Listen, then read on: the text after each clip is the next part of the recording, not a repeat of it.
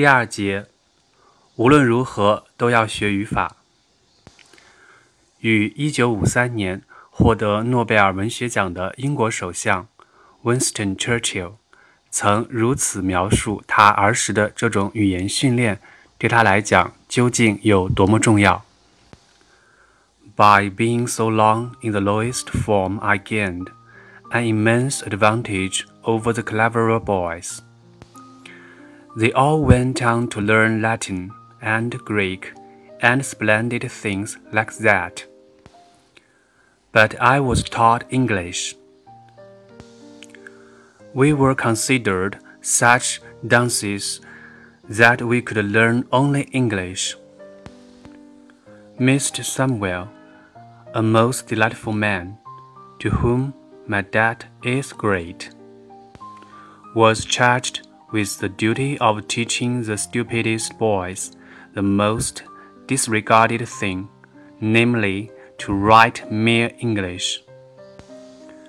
He knew how to do it. He taught it as no one else has ever taught it.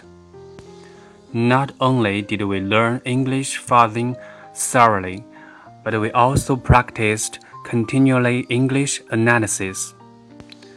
Mr. Somervell has a system of his own.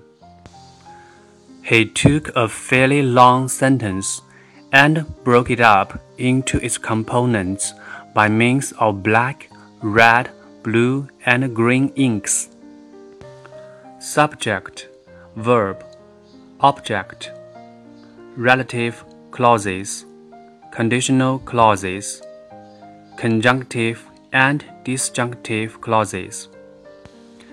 Each had its color and its bracket. It was a kind of drill. We did it almost daily.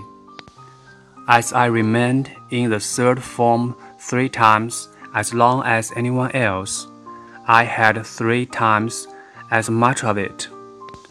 I learned it thoroughly. Thus, I got into my bones the essential structure of the ordinary British sentence, which is a noble thing.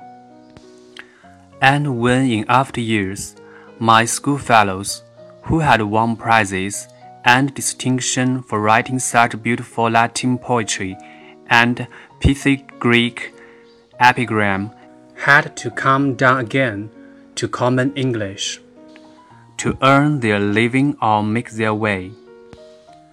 I did not feel myself at any disadvantage. Naturally, I am biased in favor of boys learning English. I would make them all learn English, and then I would let the clever ones learn Latin as an honor and Greek as a treat. But the only thing I would whip them for is not knowing English. I would whip them hard for that. My early life, a roving Commission, Thornton Butterworth, UK, and Charles Scribner's Sons, U.S. 1930。而美国总统 Abraham Lincoln 也非常重视语法。林肯没上过几年学。然而却深信上帝给了他一个使命，要他完成。人群中总有一些人，绝非多数，存在这种古怪的直觉，不管他们有没有宗教信仰。比如，中文作家王朔就曾经如此写道：“我知道我是有来历的，走在芸芸众生中，这种感觉尤为强烈。”我猜这不是王朔在装蛋，他只是很多拥有这种古怪直觉的人之一而已。为了成为一个有影响力的公众人物，林肯经常要步行很久去参加 William Mental Graham 的演讲培训。可是林肯却长期进步缓慢，表现欠佳。还好林肯悟性不错，意识到语法的重要。Spoke to me one day and said, I had a notion of studying grammar, recalled Graham. There was none in the village, and I said to him, I know of a grammar at one Vance's, a man named John Vance, about six miles. Got up and went on foot to Vance's and got the book. He soon came back and told me he had it. He then turned his immediate and almost undivided attention to English grammar. The book was Kirkham's Grammar, an old 1826 volume. My childhood's home, growing up with young Abe Lincoln, by Richard Kegel。原文中配了这本语法书的一个图片，请听众查阅原文。而林肯也发现，很多人的思维混乱和语法欠佳有着紧密的联系。Monday, April twenty fourth. On Saturday last, we had General Rosecrans before our committee and his account of the campaign of West Virginia makes McClellan look meaner than ever. On last Friday, went with Indiana's to call on President Johnson. Governor Morton transgressed the proprieties by reading a carefully prepared essay on the subject of Reconstruction. Johnson entered upon the same theme, indulging in bad grammar, bad pronunciation, and much incoherency of thought. In common with many, I was mortified. Lincoln the Lover 3. The Tragedy. Wilma Frances Minor。可为什么这么重要的东西竟然招来大多数人的厌烦甚至憎恨呢？也许是因为语法学习很难看到直接的收益，人们大多不喜欢不直接的东西，根源又在于人天生短视，这并不丢人，因为这是基因决定的。The evolutionary costs and benefits of innovations work like the economics. Of pharmaceutical research. The Pfizer Corporation spent over 100 million and many years developing the drug Viagra before the drug made a single cent of profit. The costs accumulated early and the benefits came only later. Drug companies can cope with this delayed gratification and have the foresight to undertake the research that leads to such profitable innovations. But evolution has no foresight. It lacks the long term vision of drug company management. A species can't raise venture capital to pay its bills while its research team tries to turn an innovative idea into a market dominating biological product. Each species has to stay biologically profitable every generation, or else it goes extinct.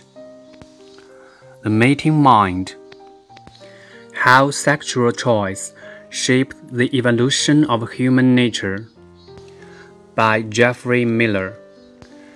Anchor Books 2000。因为短视其实是人类的本性，所以我们总是不由自主地被它所左右。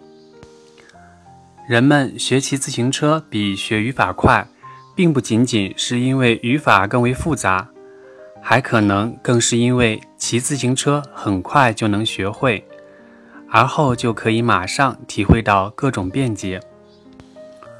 而学习语法不仅单调枯燥、耗时费力，而且最要命的是，总是觉得不知道学它究竟有什么用。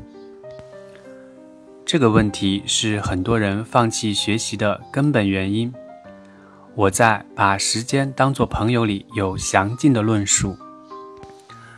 丘吉尔不仅语法功底扎实，据说词汇量也是现代人中最大的。据说他所使用过的词汇，含文稿和讲演稿，总计超过六万个，而大多数普通人能够熟练使用的词汇，书面语中最多两万个左右。而口语中不过区区五千个左右。可是丘吉尔也并不是完人。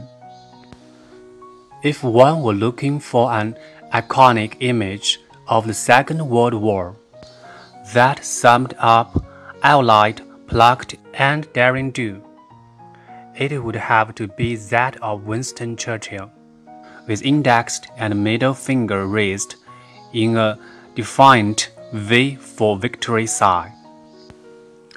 Revered for his strength of character and his willful defiance of Nazi Germany when Britain stood alone against the Third Reich. Winston Churchill is cherished throughout the world as one of the world's most heroic figures. His legacy during one of the darkest eras in human history paints a portrait of the man as a wonderful, larger than life personality. A characterization that overshadows his faults and shortcomings in those crucial years. But those faults and shortcomings had a devastating legacy of their own. Winston Churchill, the flawed genius of World War II examines the decisions and policies Churchill made in the vital months between June 1940 and December 1941 that prolonged the war, allowed for millions of casualties, and left half of Europe behind the Iron Curtain. In 1941, Britain was waging a successful campaign against Italy in North Africa. General O'Connor could in fact have beaten them altogether and thereby prevent Rommel and his army from even landing. However, Churchill made the fatal decision to switch key British and Commonwealth divisions from North Africa to Greece in order to defend that country from German invasion. A heroic but guaranteed to fail gesture, and fail it did. When the United States entered the war, George Marshall's victory plan was to launch an invasion of the continent. What would become Operation Overlord early in 1943 and force a direct engagement of the enemy. But Churchill's decision to remove troops to Greece stalled Britain's victory in North Africa and enabled Rommel and his crack Africa corps to gain a foothold.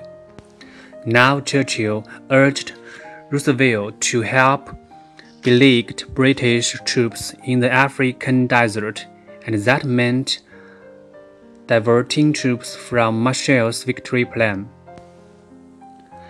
It made landing in northwestern Europe entirely impossible, and D-Day, the main objective of attacking Germany directly through France, was postponed until June 1944.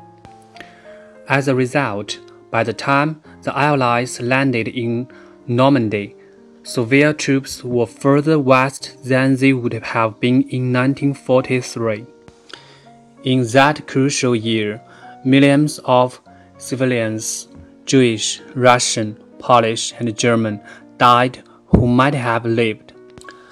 By the war's end, Stalin had already eclipsed half of Europe.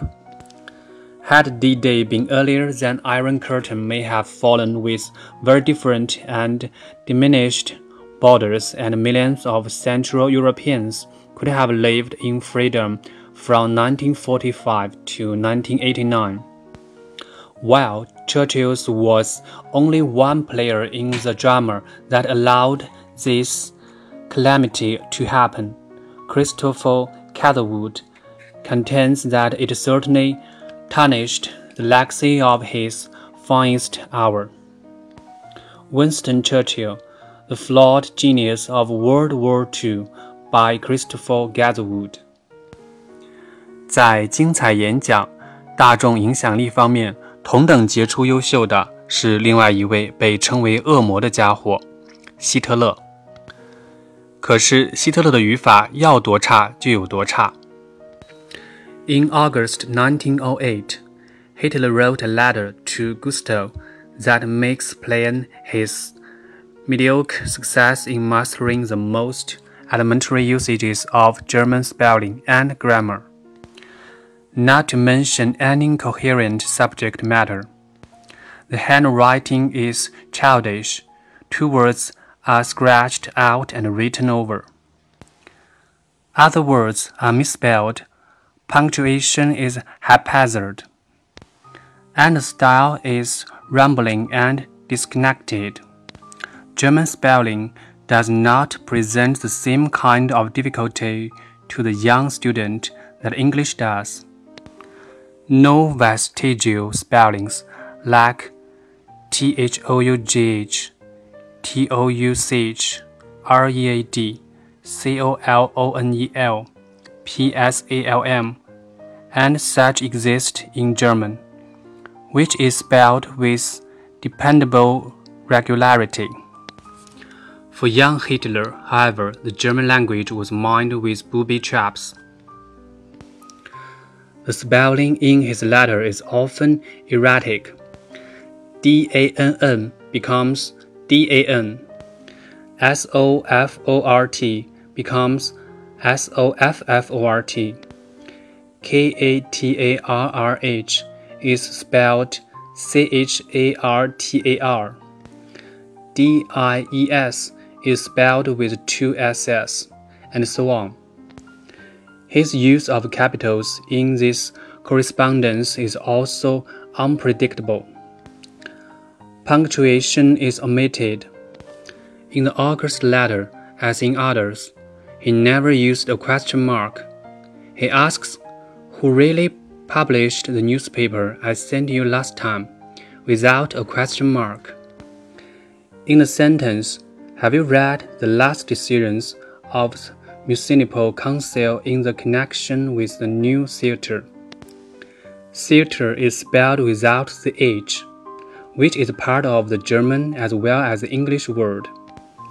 And again, the sentence ends without a question mark. So does the following sentence. Do you know any details? The pronoun "sie" means either they or she is not capitalized in German usage, although "sie," the formal pronoun meaning you, is Hitler. However, capitalizes "su" for they and for she, just as he haphazardly capitalizes other pronouns that should be lowercased. Words are hopelessly run together.